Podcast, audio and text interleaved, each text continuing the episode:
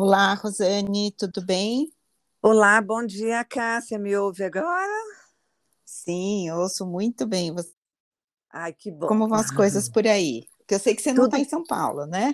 Não, estou em Goiânia, né, no coração do Brasil e precisando de chuva. E aqui está com muita chuva aqui em São Paulo, viu? A gente pode dividir um pouco. Mande para nós, por favor, porque aqui o tempo está muito seco e a gente tem sofrido bastante com isso. Ai, um prazer enorme te receber aqui é, para esse nosso bate-papo sobre um assunto tão importante que é a raiva não a raiva em si, mas é, como é que a gente trabalha com ela. E eu queria te convidar para se apresentar e contar um pouquinho aí de como é que você chegou nesse livro que a gente vai falar já já sobre ele. Uhum. O prazer é meu, é, é, é muito bom estar aqui compartilhando esses saberes e essas é, interpretações da vida que a gente vai construindo ao longo da nossa história, né? Uhum. Eu sou uhum. professora de psicologia, eh, sou docente na universidade há 20 anos e já escrevi cinco outros livros sobre outros temas que são de pesquisa com juventudes. E na pandemia eu me vi convocada a trabalhar com os meus alunos questões relativas ao manejo das emoções, porque foi um período inicial muito complexo. Uhum. Então, é, nós acabávamos conversando muito sobre a temática. Uma das disciplinas que eu leciono, que é psicologia organizacional, uma das temáticas que envolvem é o manejo das emoções, a gestão das emoções. E aí nós começamos a conversar sobre algumas questões relacionadas a essas emoções, estados de ânimo que tomavam muito os alunos nesse período de maior ansiedade com relação a essa pandemia né, de amplitude mundial. Então, é, acabamos chegando em algumas emoções e eu fui retomando alguns é, atendimentos clínicos como psicanalista durante um período né, é, do meu trabalho profissional e acabamos fazendo um, no livro uma associação entre um caso clínico e uma, uma ferramenta que, que nós criamos a partir do trabalho com os alunos mesmo na universidade para melhorar ou para facilitar esse manejo dessas emoções consideradas desconfortáveis. Né? Uhum. É, você falou uma coisa interessante, né? Que você percebeu que na pandemia esse assunto veio à tona. É, eu, eu penso que quando a gente se vê privado né, de, de algum benefício que a gente goza, a gente tende a expor mais aquilo que está guardadinho, talvez prestes mesmo a estourar. E a gente precisa desse, desse gatilho, desse estímulo externo para né, pôr para fora. E, e, esse, esse período né, de pandemia fez muito esse, esse, esse exercício, né? As pessoas tiveram que olhar muito para si. Uma coisa muito positiva que eu vejo é que as pessoas foram buscar mais as terapias. Eu achei isso Sim. extremamente positivo. E eu queria que você falasse, para a gente começar, porque você diz no seu livro que a raiva não é negativa. Né? Hum. E, e aí eu queria que você explorasse um pouco isso, uhum. porque a gente tem aqui né, uma, uma tendência a esconder, a ficar com vergonha, a tentar minimizar. Conta aí, como é que você vê a raiva, como é que ela pode se tornar uma coisa positiva? É, na verdade, as nossas emoções são mecanismos. Reagir a elas a partir de mecanismos de defesa é absolutamente normal. Né? Muitas vezes a raiva ela não é considerada algo negativo, no sentido de que se eu é, coloco para fora aquilo que poderia ser gerar em mim internamente um dano maior, é, isso é positivo, né? Então, muitas vezes, uhum. para para não para essa, essa tristeza ou essa frustração não transformar em algo, em uma agressividade voltada para mim mesma, essa raiva pode ser externalizada. Quando é que ela é negativa? Quando, ao observá-la, eu não consigo gerir e não consigo manejar essa raiva e gero problemas de relacionamento interpessoal, né? Com a minha família, uhum. com os meus amigos, no meu ambiente de trabalho. Então, assim, é, essa, essa ferramenta, a primeira opção que ela me dá é a de pensar sobre a questão. Espera, uhum. o que, que eu estou sentindo? Essa frustração, ela é algo que está me mobilizando? Está me mobilizando emocionalmente? Está me mo mobilizando corporalmente? Que aí já vai para o sentir, né? E a terceira fase é a de aceitar todo mundo sente raiva. É absolutamente normal e normal e natural que eu sinta raiva. Agora, essa raiva direcionada a mim e direcionada ao outro sem um manejo, ela pode ser muito negativa, né? E ela pode deteriorar os relacionamentos, o relacionamento o relacionamento comigo mesma e o relacionamento com o outro, né? E não é positivo. Então, o agir é muitas vezes no sentido de identificar o que eu estou sentindo, perceber no corpo como é que eu sinto isso, é, aceitar que essa é uma emoção natural, principalmente porque nós somos humanos, né? E esse, essa nossa parte instintiva também atua em nós. Identificar onde é que na nossa cultura, na nossa família, no nosso ambiente, essa raiva é considerada positiva, e pode ser um perigo, pode ser algo é, que não é, é bom para os relacionamentos, não é? Muitas vezes, e a gente está observando isso, inclusive agora nesse processo eleitoral, né? O uhum. quanto a raiva, o quanto o ódio, o quanto o fanatismo, o fundamentalismo até estão sendo considerados comportamentos necessários para você dizer de que lugar você fala. Isso é muito uhum. perigoso, né? Uhum. É, você falou uma coisa que me chamou a atenção, inclusive né, no artigo que eu recebi, é, sobre uhum. que a raiva ela antecede a tristeza, uhum. né? E a importância de trabalhar com a raiva se instale, e aí penso que essa tristeza pode, pode virar uma depressão. É, e assim, é um, esse auto-julgamento pode fazer com que eu me volte para dentro de mim mesma e me isole de alguma maneira, não é? Eu, por não querer expressar, ou por não querer sentir, ou por não querer identificar essa emoção considerada negativa, é, socialmente falando, eu posso transformar isso em algo que pode deteriorar a minha saúde emocional.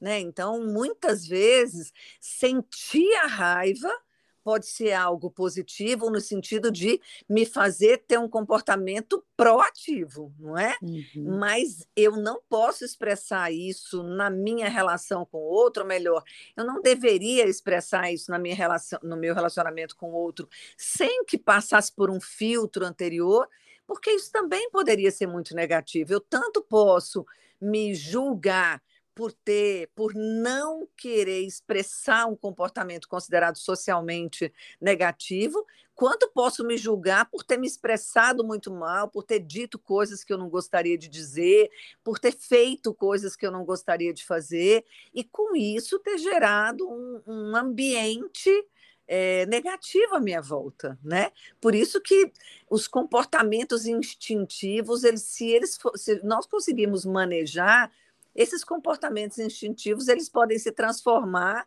em algo positivo. Vamos pensar na birra de uma criança, por exemplo, uhum. não é?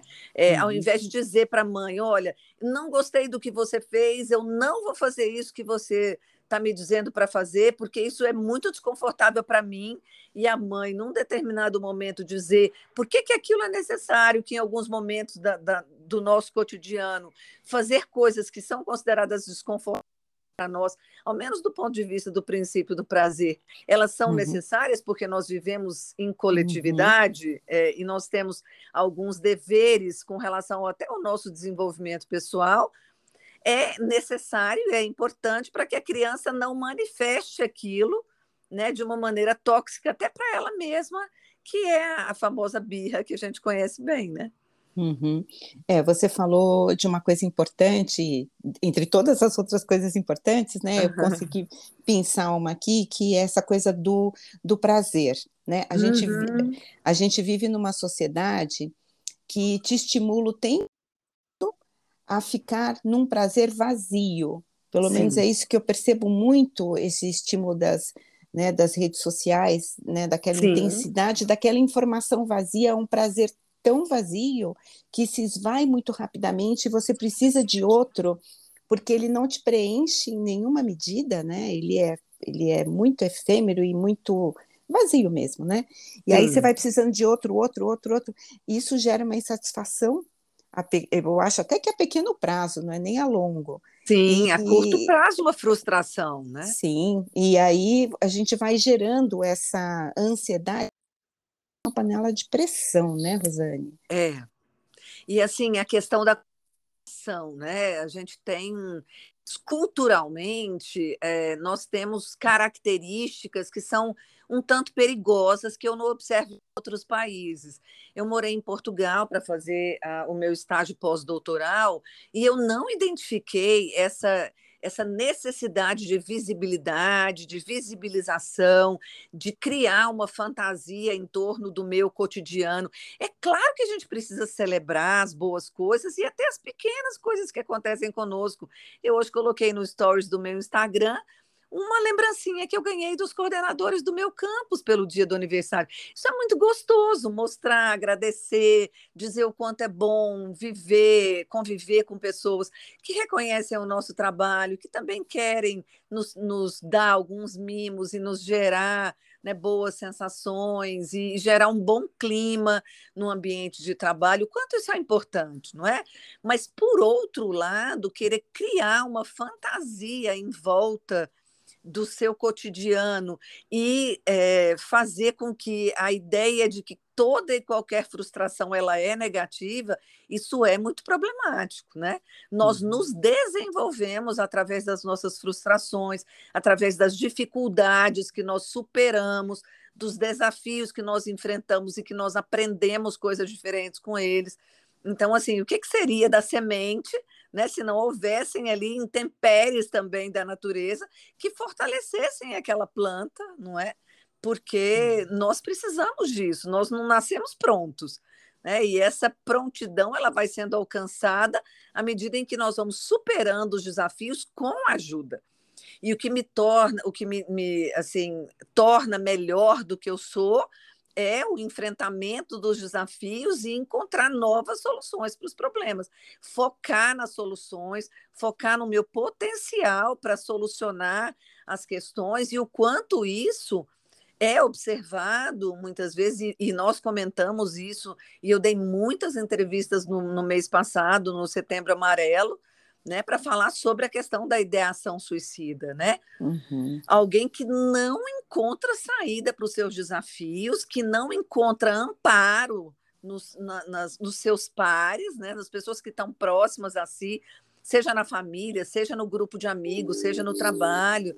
Né? Ontem mesmo eu fiquei sabendo de uma história ou de um acontecimento trágico, né, de um, de um profissional que trabalha numa mina de carvão e por um comando errado de uma máquina, ele gerou uma situação de instabilidade dentro da mina e uma das pessoas veio a falecer em função dessa situação de, estabilidade, de instabilidade.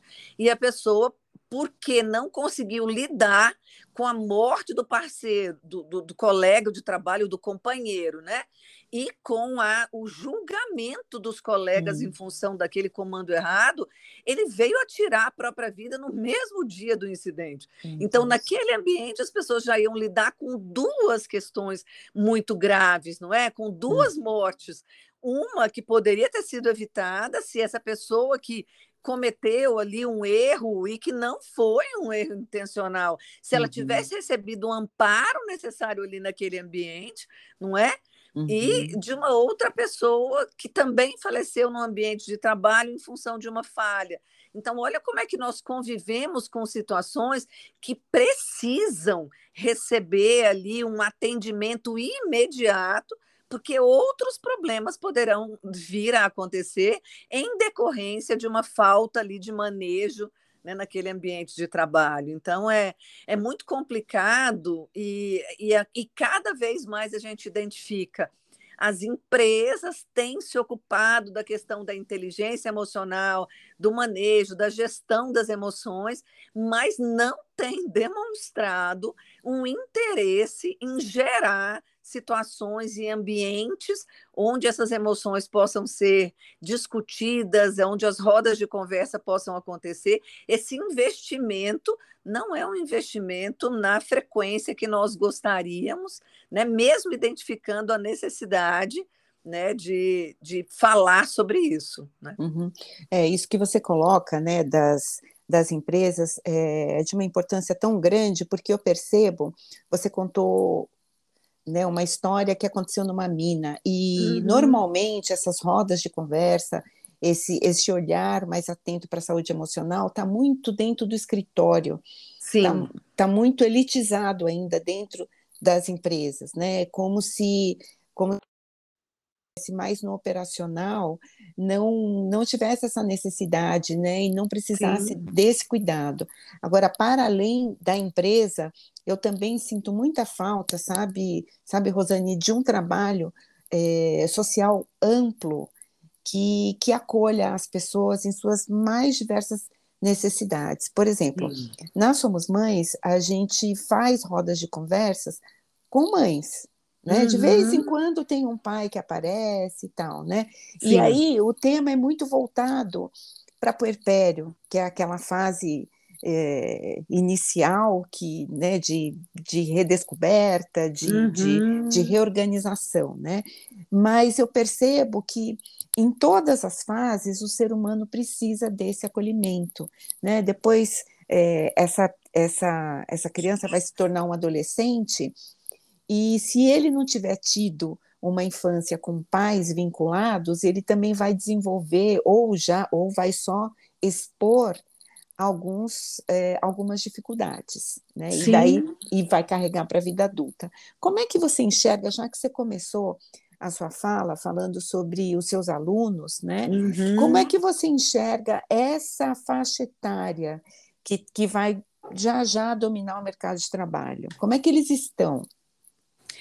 Olha, por incrível que pareça, os jovens estão muito mais abertos para aprender do que os adultos já numa idade mais avançada, né?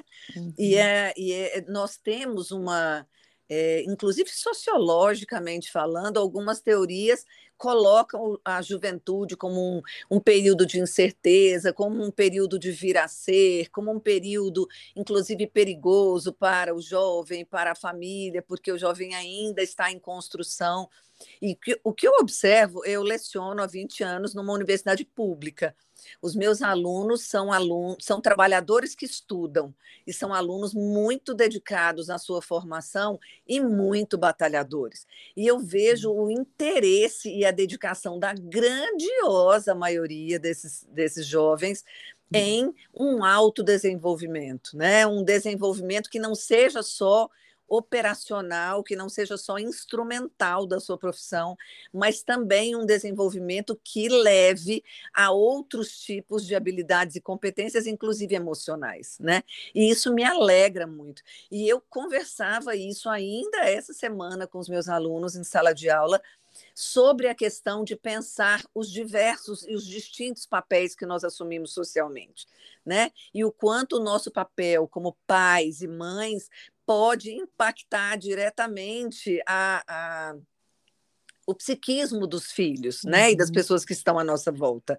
O, o professor Paul Conte, que é um, um, psiquiatra estadunidense, ele comenta no livro Trauma, a epidemia invisível, que essa condição traumática, que não é que, que é só um transbordamento de emoção que a pessoa não consegue lidar, então não precisa ser algo absolutamente catastrófico do ponto de vista social, né? Uhum. Não precisa uhum. haver uma tsunami para que alguém é, enfrente uma situação traumática. Uma situação traumática pode ser uma situação de vergonha pública que a pessoa não conseguiu lidar e que guardou isso por anos ou décadas. Pode ser uma situação de autoculpabilização que a pessoa não consegue lidar com isso e que ela vai vivendo uma situação de deterioração psicológica por décadas, né?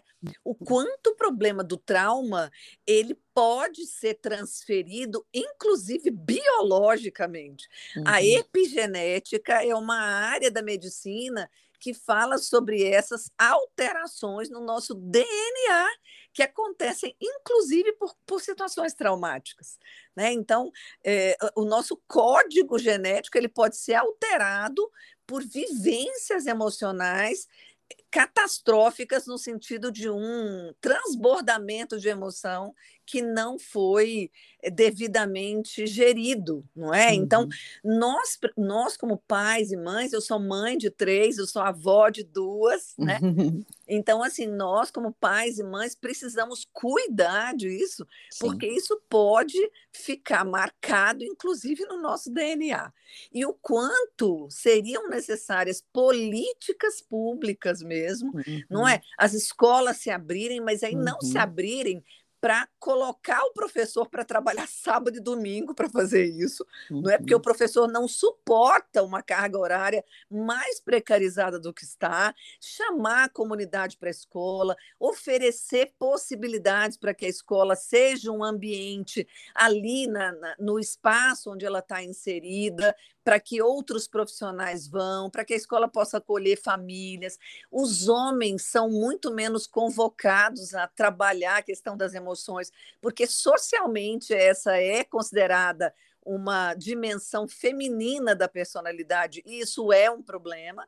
Uhum. Né? Tanto que a gente vê um, também um grande, um alto índice de suicídios no gênero uhum. masculino, né? Então, assim, nós precisamos olhar para isso e nós precisamos criar condições de discutir isso na família, no ambiente religioso, né, que a gente que a gente ocupa, porque essa dimensão de religiosidade que não está diretamente ligada à instituição religiosa, mas que está ligada à, à crença em algo superior que me protege, que me ampara, que me acolhe, também é muito necessário. Isso uhum. já está comprovado em pesquisas científicas, não é? Então, assim, onde é que nós podemos, como é que nós podemos criar ambientes onde a gente possa discutir isso? E eu acho que o podcast é, que vocês gerem, que vocês organizam e que vocês é, dimensionam isso é, em, em, uma série de aspectos necessários para esse desenvolvimento emocional e até mental, né? a saúde uhum. mental das pessoas. Isso é muito importante e muito louvável. Né? É, eu fico muito feliz com a sua fala, que ela traz uma esperança, né? Quando você fala que o, que o que os jovens estão, eu também percebo isso, né? Que os jovens estão muito interessados no autocuidado, no autoconhecimento, e eu acho é, trazer essa responsabilidade para os pais, independente da faixa etária em que esses pais estejam, é fundamental. Sim. E aí, eu queria que você falasse um, um tiquinho aqui para a gente caminhar para o nosso encerramento sobre o seu livro. O seu livro se chama O que eu faço com isso? Cinco uhum. passos para a reconexão com o eu. Que conexão é tudo que você falou, né? Que a gente precisa. Sim, e, esse, e, a, e a, o que eu faço com isso era uma pergunta que os meus alunos me faziam com muita frequência. O que eu faço com isso? Né? Com uma frustração, com um sentimento de comparação por conta das redes sociais que a gente já comentou um pouco antes, com a questão da vergonha. Comentamos em alguns momentos como as redes sociais podem expor as pessoas num nível em que elas não são capazes de suportar os julgamentos externos, não é? Então, trabalhar a questão da vergonha, da culpa, da inveja que é gerada por essa comparação que a gente observa e observa mal. Eu tenho uma notícia para dar para todas as pessoas que ouvem esse podcast. A vida de ninguém é um conto de fadas. Nós temos momentos muito bons, muito gratificantes, mas temos momentos muito difíceis e muito desafiadores todas as pessoas enfrentam momentos desafiadores, todas as pessoas enfrentam dilemas nos seus papéis sociais, nos papéis sociais que ocupam. Então, isso é necessário. É necessário que a gente possa expor momentos de felicidade genuína e não de uma felicidade criada em laboratório para poder gerar likes, né? Uhum. Mas também que nós possamos compartilhar desafios. O último capítulo do livro, que trata da, do tema desamparo, eu comento sobre as dificuldades e o sofrimento em lidar com o meu pai, que teve um acidente vascular cerebral e que ficou um ano acamado. E, a, e o dilema que eu enfrentava em pensar como é que eu poderia oferecer melhores condições de vida para ele estando acamado. E o quanto meu pai me dava lições de vida diárias, de que ele estava bem, de que ele estava se sentindo acolhido, de que ele estava se sentindo amparado, de que era necessário ter paciência, de que o corpo físico se deteriora, mas que é muito importante ter o amor de quem está em volta. Então, o quanto eu aprendi com meu pai, mas mesmo tendo 30 anos de formação em psicologia, mesmo convivendo é, em diversos ambientes de formação, eu, no lugar de filha, me sentia impotente diante uhum. daquilo que eu poderia fazer. Então, a gente, ele tinha uma fisioterapeuta que eu atendia duas vezes por semana, ele tinha uma fisioterapeuta respiratória para melhorar as condições de respiração dele, porque estava acamado e o pulmão era, era afetado de alguma maneira. Eh, tinha uma aromaterapeuta que criava olhinhos, semanalmente ela criava fórmulas ali para que a gente pudesse melhorar o estado de ânimo dele, por, por estar tá também acamado. É, tinha música no quarto dele tocando 18 horas por dia, música instrumental, para que isso pudesse gerar um melhor bem-estar. Então, a gente fez tudo o que a gente podia, cuidadoras que foram altamente afetuosas, amorosas e bastante profissionais, mas apesar de tudo isso, eu me sentia impotente, porque eu não achava que estava oferecendo o melhor para ele daquilo que poderia ser feito. Então, eh, conviver com essas emoções difíceis e contraditórias é natural. E, assim, esse julgamento de, nossa, mas você com 30 anos de profissão ainda não sabia lidar. Ninguém sabe lidar com situações desafiadoras de imediato. Uhum. A gente uhum. precisa ir lidando com essas emoções à medida em que elas vão acontecendo, e o manejo e a gestão das emoções é algo que a gente aprende. Né? E por isso é tão necessário que nós tenhamos mais espaço para discutir todas essas questões, mais acolhimento, mais afeto, menos julgamento, não é? Porque todas essas questões vão nos levar a uma vida emocional mais saudável, né? Essa você falou essa questão uhum. do, do julgamento e do acolhimento, aqui são duas palavras que a gente explora muito no nosso trabalho, porque é sobre isso mesmo, né? Sobre não julgar, acolher. Nós também gostamos de não ser julgados e ser acolhidos. Sim. Eu estou muito feliz de, de ter conversado com você. Eu espero que a gente se encontre outras vezes às vezes a sua voz é muito potente, o Ai, seu o seu discurso é muito importante. Eu estou muito feliz, muito obrigada mesmo por ter participado com a gente e eu quero deixar aqui um minutinho para você se despedir dos nossos ouvintes com, com a mensagem que você quiser. Eu também estou muito feliz desse momento nosso. O objetivo do livro é exatamente fazer expandir essa ideia. É, nós temos emoções e sentimentos e estados de ânimo que nem sempre são positivos, muitas vezes eles são desconfortáveis, mas esse é só um primeiro momento. Essa gestão e esse manejo das emoções é algo que pode ser aprendido e não apenas aprendido para que nós nos comportemos de maneira adequada socialmente, mas aprendido para que a gente possa ter uma vivência interna, uma relação conosco mesmos que pode ser uma relação muito mais saudável. Então, eu espero que esse livro chegue a muitas pessoas e que nós possamos conversar sobre ele em muitos outros momentos. Muito obrigada, Cássia, e continuem com esse trabalho vigoroso que vocês fazem, porque é com esse com essas iniciativas que a gente transforma o mundo, né? A gente tem que ser a transformação que a gente quer ver no mundo e, a, e cada um desses passos que precisa ser dado por nós mesmos é que faz com que esse ambiente se transforme em algo melhor para nós e para os que convivem conosco. Né? É isso mesmo. Muito obrigada também e até uma próxima, Rosane. Um grande beijo para você. Até, querida. Um outro beijo. tchau, tchau.